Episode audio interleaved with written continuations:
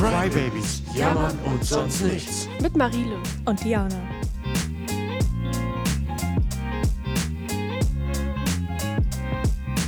Hallo Und herzlich willkommen. zu einer neuen Folge von den Crybabies.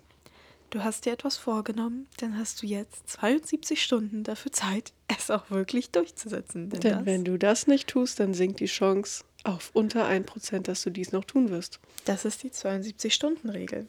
Wenn Aufgaben nicht in den ersten 72 Stunden gestartet, nachverfolgt werden, dann ist die Wahrscheinlichkeit nur noch sehr gering, dass man es wirklich durchzieht.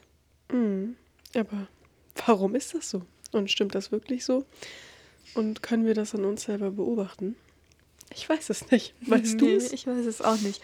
Nicht genau, ehrlich gesagt. Also es gibt durchaus Sachen, die hätte ich gerne gemacht. Die hätt, hat man sich vorgenommen. Man weiß, dass man sie machen möchte und machen muss, aber man schiebt sie vor. Und ich habe auch schon oft bemerkt, dass es so ist, wenn man sich etwas vornimmt und es nicht in den nächsten, ich weiß jetzt nicht, ob das 72 Stunden waren, aber in der nächsten Zeit macht, dass es nie passiert, dass es dann in Vergessenheit geregt, sei es eine gestrichene Wand, die man ausbessern möchte oder irgendein Möbelstück, was man sich nachkaufen möchte. Es sind Sachen, ja, Tiefe tatsächlich.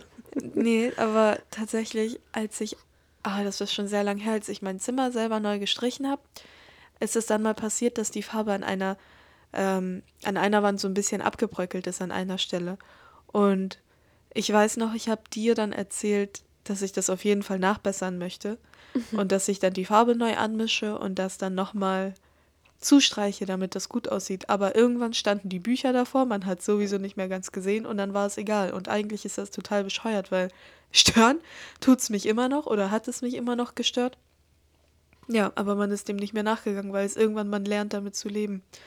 Aber das ist auch so eine Sache, weil du ja die Ressource der Farbe nur bedingt hattest. So, Mhm. du musstest das durchziehen, weil vielleicht hattest du Farbe übrig und man hätte es noch machen können. Und wenn man das dann nicht mehr macht, dann ist die Möglichkeit bei einigen Sachen vielleicht nicht mal mehr gegeben, das nachzuholen. Ja. Aber dann wiederum gibt es ja, ja Dinge, die man immer umsetzen könnte. Ich musste direkt an unseren Podcast denken und daran, dass wir, ja, dass es ja eigentlich auch in Vergessenheit geraten ist. Ab einem Punkt, man wollte das machen, die Idee kam. Ich weiß gar nicht, wie es weiterging. Es ging nämlich nicht weiter. Ja. Und irgendwann kam es dann wieder auf und das, ja, damit haben wir ja eigentlich bewiesen, dass es auch ohne diese Regel funktionieren kann, wenn es irgendein Ziel gibt, was noch in, in weiter Zukunft zum Beispiel liegt, dass man das dann immer wieder aufholen kann und noch daran denken kann.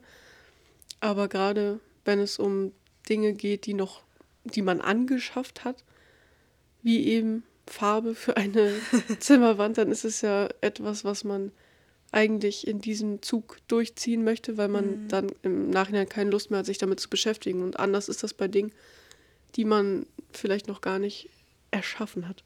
Ja, ich glaube, das ist so eine gewisse Verbissenheit, die man dann braucht, um Sachen durchzuziehen. Also, ja, sobald man es dann wirklich möchte und angefangen hat und es einem Spaß bringt, dann gehört irgendwie nur noch diese, ja, Verbissenheit dazu, sich in sein Projekt reinzuversetzen und ja, von seinem Ziel nicht abzuweichen.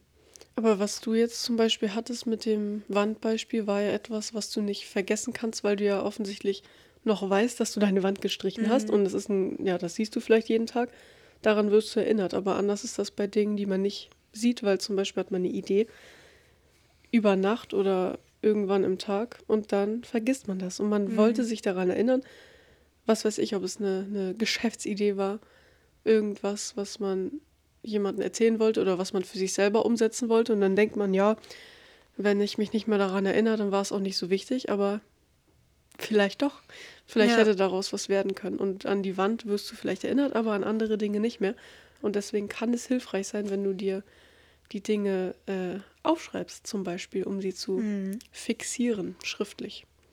Ja, und eventuell noch in Schritte einteilen. Das hatte ich ähm, tatsächlich auch noch gelesen, dass es hilfreich ist, sich einzelne Schritte aufzuschreiben, um dann sein Ziel sozusagen zu realisieren. Schritte, die man dann in den nächsten 72 Stunden gehen möchte. Und ja, die 72 Stunden, die man Zeit hat, sodass man sein Ziel sozusagen realisiert. Das wäre ja auch in dem Falle ähm, der erste Schritt, dass man sich die Sache aufschreibt.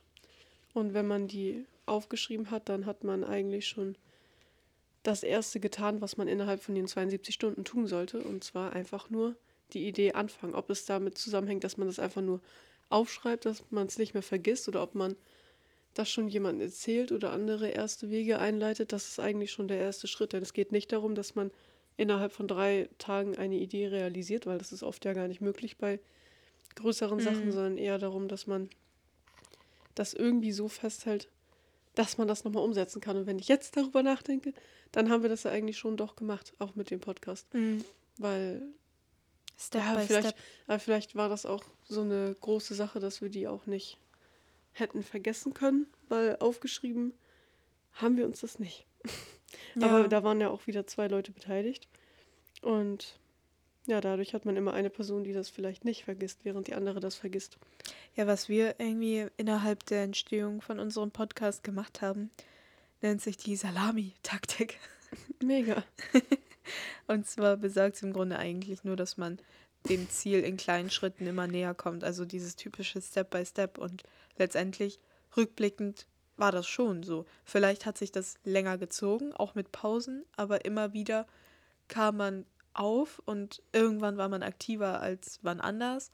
Und dann hat man sich ein Intro überlegt und dann hat man eine Ideensuche gestartet, sie vielleicht wieder verworfen und eben dieses Step by Step hat, finde ich, irgendwie dazu ja, geführt, ja, mhm. beigetragen, dass wir letztendlich an unserem Ziel angekommen sind.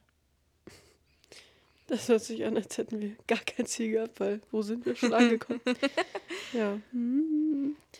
Woher das mit den 72 Stunden überhaupt kommt, kann äh, möglicherweise von Vertragsbedingungen stammen. Und zwar ist das oft so, dass möglicherweise in irgendwelchen ja, Verträgen oder zum Beispiel, wenn man in einer Miet Mietwohnung wohnt, dann eine gewisse Frist hat, mhm. Dinge mitzuteilen. Zum Beispiel, wenn du deine Mietwohnung verlässt und ja, da, da ist irgendein Schaden. Keine Ahnung, du, ja, weiß ich nicht, du beheizt die Wohnung nicht mehr, was weiß ich, und die Leitungen frieren ein, ich weiß nicht, oder, oder irgendwas, irgendwas passiert. Und ja, vielleicht bist du so lange weg, dass das dann schon über den Zeitraum hinausgeht. Und dann kann es sein, dass zum Beispiel eine Versicherung einen möglichen Schaden nicht übernimmt. Und oft ähm, ja, fällt das unter diese drei Tage. Ja, sowas wusste ich nicht. Aber was mir noch einfällt, ist, glaube ich, ein weiterer Grund, wieso sich ja vielleicht auch noch andere, aber auch ich ähm, mit der Situation mit der Wand so zufrieden geben, ist, glaube ich, dass man einfach anfängt, damit zu leben.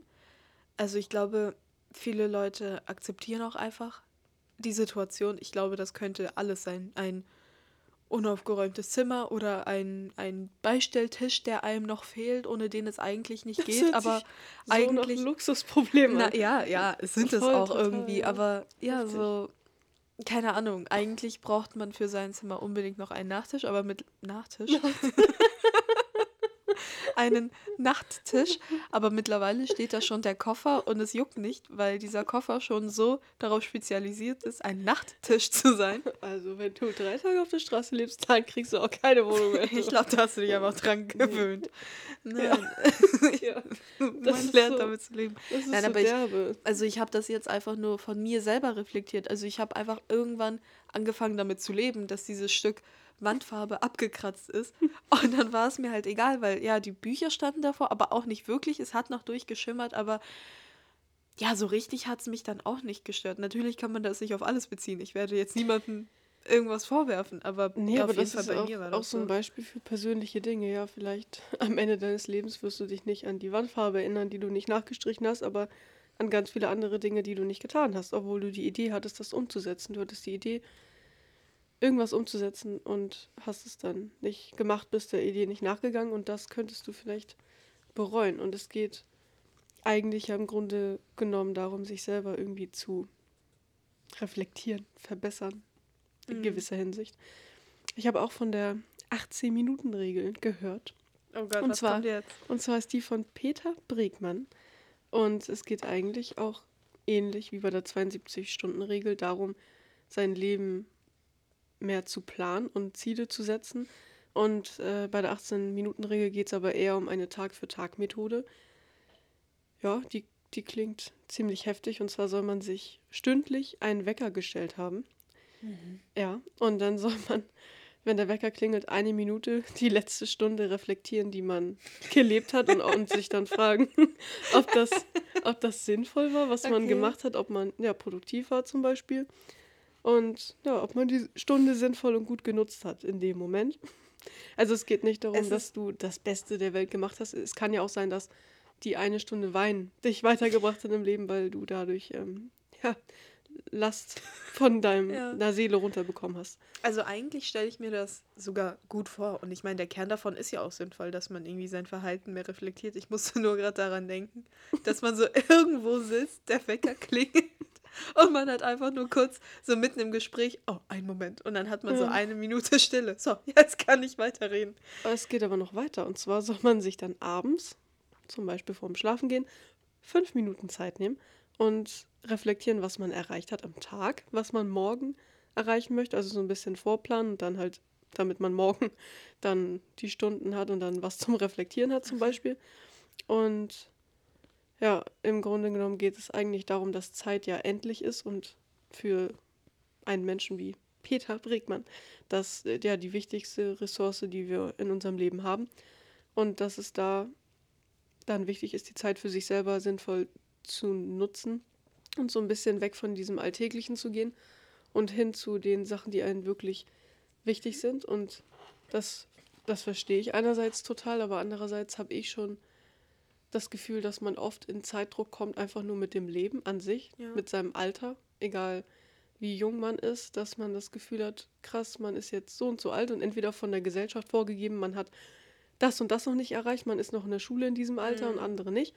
Oder auch ganz persönliche Sachen wie ja, schlimme Dinge wie Krankheiten oder äh, ja, alles Mögliche, wodurch man irgendwie das Gefühl bekommt, Zeitdruck zu haben. Und wenn ich dann mir auch noch jeden Tag ja, das vor Augen führen müsste, könnte ich mir vorstellen, dass es auf jeden Fall dann dazu führen kann, dass ich ja, unwichtige Dinge aus meinem Leben streiche, aber andererseits auch vor, diesen, vor dieser Tag Tatsache der Sinnlosigkeit stehe und mir denke, dass ich ja gar nicht mehr mein Leben genießen kann, wenn ich alles reflektieren, Ja. reflektiere, reflektieren tun muss. dann Nee. 18-Stunden-Regel? Jetzt bin ich aber überfragt. Also es geht bei der 18-Stunden-Regel und bei der 72-Stunden-Regel ja im Grunde genommen nicht um die 72 und 18 Stunden, sondern nur um dem Prinzip, dass Mhm, man, okay. ja, je nachdem, wie lange du wach bist, ne? Dass du anfängst, dir dann stündlich Mhm. deine Wecker zu stellen, bis du einschläfst. Ob das jetzt bei dir 18 Stunden sind oder nicht. okay. Und bei der 72-Stunden-Regel geht es ja auch nicht genau um die 72 Mhm. Stunden, sondern nur um den Prinzip, dass du in der ersten Zeit auf jeden Fall was tun solltest. Was ich dachte, was jetzt kommt, war eine Methode, die ich auch kennengelernt habe. Und zwar heißt es die Pomodoro-Technik. Und das hat nicht so viel, glaube ich, mit allgemeinen Zielen zu tun, beziehungsweise nicht mit so ferner liegenden Zielen wie ich möchte einen Podcast starten, sondern eher mit so, ich glaube, das ist auf sowas bezogen, wie wenn man etwas äh, auf den Tag bezogen durchziehen will. Sagen wir mal, ich möchte lernen oder ähm, muss noch die und die Aufgabe schriftlich erledigen oder möchte aufräumen oder irgendwie so. Und ähm, ja, da wurde mal die These aufgestellt, dass man am effektivsten arbeitet, indem man jeweils immer 25 Minuten arbeitet und dann dazwischen immer eine 5-Minuten-Pause macht und so in mehreren Etappen. Das heißt, 25 Minuten Arbeit, 5 Minuten Pause, 25 Minuten, 5 Minuten, 25, 5 Minuten und die letzte Pause sollte dann etwa 20 bis 30 Minuten sein in- und dann leitet man den Feierabend ein. und ja, irgendwie genau so, so dass sich letztendlich deine ähm, Arbeit oder dein, dein Aufräumen oder was du damit machst, etwa auf äh, zwei Stunden 15 oder zweieinhalb Stunden strecken soll. So sollte man wohl am effektivsten lernen. Habe ich noch nie ausprobiert und da habe ich bestimmt schon irgendwie mehrere Tipps gehört. Ich habe, also irgendwie habe ich innerhalb der Schulzeit oft so viele Tipps gehört. Ja, Man sollte Pausen eher eine sowieso Stunde immer, und dann ja. 15 Minuten und so und am liebsten 30 Minuten Pause, weil da das Gehirn das am besten verarbeitet. Und auch mit Ja. diesem, ja, morgens am effektivsten.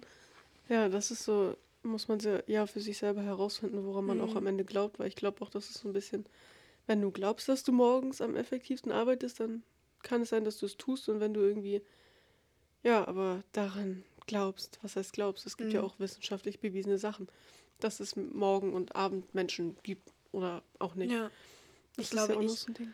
Ja, weiß ich nicht. Ich hätte von mir jedes Mal gesagt, dass ich ein Morgenmensch bin und eigentlich bin ich es auch. Aber manchmal ergreift es mich. Und dann Mhm. habe ich auch Bock, irgendwie was abends zu machen. Woran ich auch denken musste, ähm, innerhalb des ganzen, äh, der ganzen Thematik, ist, ähm, ja, wenn man so über Ziele redet, dass ich so ein Mensch bin. Also ich, ich weiß nicht, ich habe sehr viel darüber gelesen, äh, es aufzuschreiben oder sich mit jemandem zusammenzutun. Ich glaube, das war auch sowas bezogen wie, ich möchte Sport durchziehen, hol dir einen Gympartner, keine Ahnung. Ähm, ich muss es immer erzählen, bevor ich das mache. Nicht viele Sachen. Also ich glaube jetzt nicht so, so, so, keine Ahnung, willkürliche Dinge wie, ich glaube, ich möchte heute einkaufen, aber ja, doch, wenn ich so ein Tagesziel habe, wie zum Beispiel, ich möchte mein Zimmer aufräumen, dann muss ich das so ansagen. Dann muss ich dir das erzählen und sagen, Mhm. ja, heute räume ich mein Zimmer auf, weil dann habe ich das Gefühl, jemand rechnet damit, dass ich mein Zimmer aufräume und dann, ich kann ja dem, an, dem dann nicht am Ende des Tages sagen, ja, habe ich nicht gemacht. Mhm. Hätte ich also wahrscheinlich kein Problem damit, aber ja, dann. Aber ich muss das dann sozusagen, ja, aussprechen, damit ich das jemandem verspreche, damit ich es durchziehe, genau. Ja, das kann auf jeden Fall helfen, dadurch, dass auch viele unter Prokrastination leiden. Also Oh ja. darunter, dass sie immer Sachen aufschieben zum Beispiel. Und was auch interessant ist und warum das so ist, ist, dass viele Erfolg zum Beispiel mit Selbstwert gleichsetzen und deswegen eher nach kleineren Zielen zum Beispiel streben, also nach kurzen Erfolgen oder nach, ja, das ist ja vergleichbar mit Social Media zum Beispiel, einem kurzen Like und dann dafür eher größere Sachen aufschieben, zum Beispiel große Projekte, die man sich eben setzt. Mhm. Ich glaube aber auch, dass das super hilfreich sein könnte, sich auch kleine, ja, Step by Step, da sind wir schon wieder, ähm, ja, kleine Erfolge irgendwie zu bekommen, weil man ja dann mal immer mal wieder Erfolge hat und immer wieder dranbleiben möchte, statt immer wieder ganz lange auf einen großen Erfolg hinaufzuarbeiten. Und dann, ja, sich vielleicht aber lange das, äh, den Gedanken einzureden, dass es vielleicht gar nicht klappt. Könnte beides sinnvoll sein. Quantität über Qualität oder Qualität über Quantität muss man halt gucken. Aber ich könnte mir vorstellen, dass es hilfreich sein könnte. Aber auch sich allgemein klar zu machen, dass Menschen, ja, dieser Satz, dass Menschen Erfolg mit Selbstwert gleichsetzen, das stimmt irgendwie schon in unserer Gesellschaft. Mhm. Aber dann wiederum ist es komisch, warum streben wir dann nach kleinen Erfolgen, weil die größere, größeren Erfolge ja vielleicht viel mehr bewirken können, aber ja, da, darauf warten wir gar nicht. Vielleicht ist es auch dieses, man kommt nicht damit klar, eine Zeit lang erfolglos zu sein oder Ja. als erfolglos zu gelten, sondern ja, macht dann lieber Dinge, um erfolgreich zu wirken und wartet dann lieber oder verpasst den Moment oder ja, setzt, hängt sich da gar nicht rein, dann größere Sachen zu machen. Wo du auch über Prokrastinieren ähm, geredet hast oder das angesprochen hast, musste ich auch an das typische, den inneren Schweinehund überwinden, Mhm. äh, denken. Und das ist lustig, weil ich mal ähm, in der Schulzeit mit einem Klassenkameraden saß und ähm, das war so eine berufsberatende Stunde, sollte das sein, ähm, mit einer dritten Person. Und dann haben wir ja ein Gespräch darüber gehabt, den inneren Schweinehund zu überwinden. Aber ich weiß gar nicht mehr, wie das Gespräch zustande kam. Ob es Irgendwann darum einen Beruf zu haben? Oder? Nee, ich glaube, das war noch zu der Zeit, wo man gar nicht so richtig berufsaussichtsmäßig äh, das gemacht hat, sondern eher so, wie lerne ich aktiver und wie erreiche ich meine Ziele. Und da ging es, glaube ich, ja darum, den inneren Schweinehund zu überwinden und sich irgendwie, ja, weil äh, mein Klassenkamerade dann darüber gesprochen hat, dass man sich nicht aufraffen kann und so. Und ja, irgendwie Mhm. hat das auch irgendwo was mit Komfortzone zu tun, weil man in der äh, Situation, in der man ist, in der man vielleicht es bequem hat und nichts machen muss, ja, es dem inneren Schweinehund vielleicht mehr gefällt, als wenn man sich aufrafft und sich in eine Zone begibt, in der man ja sich irgendeinem Risiko aussetzt und, und sich bemühen muss und eventuell failen kann. Mhm. Ja, vielleicht motiviert das ja auch jetzt von der 72-Stunden-Regel gehört zu haben.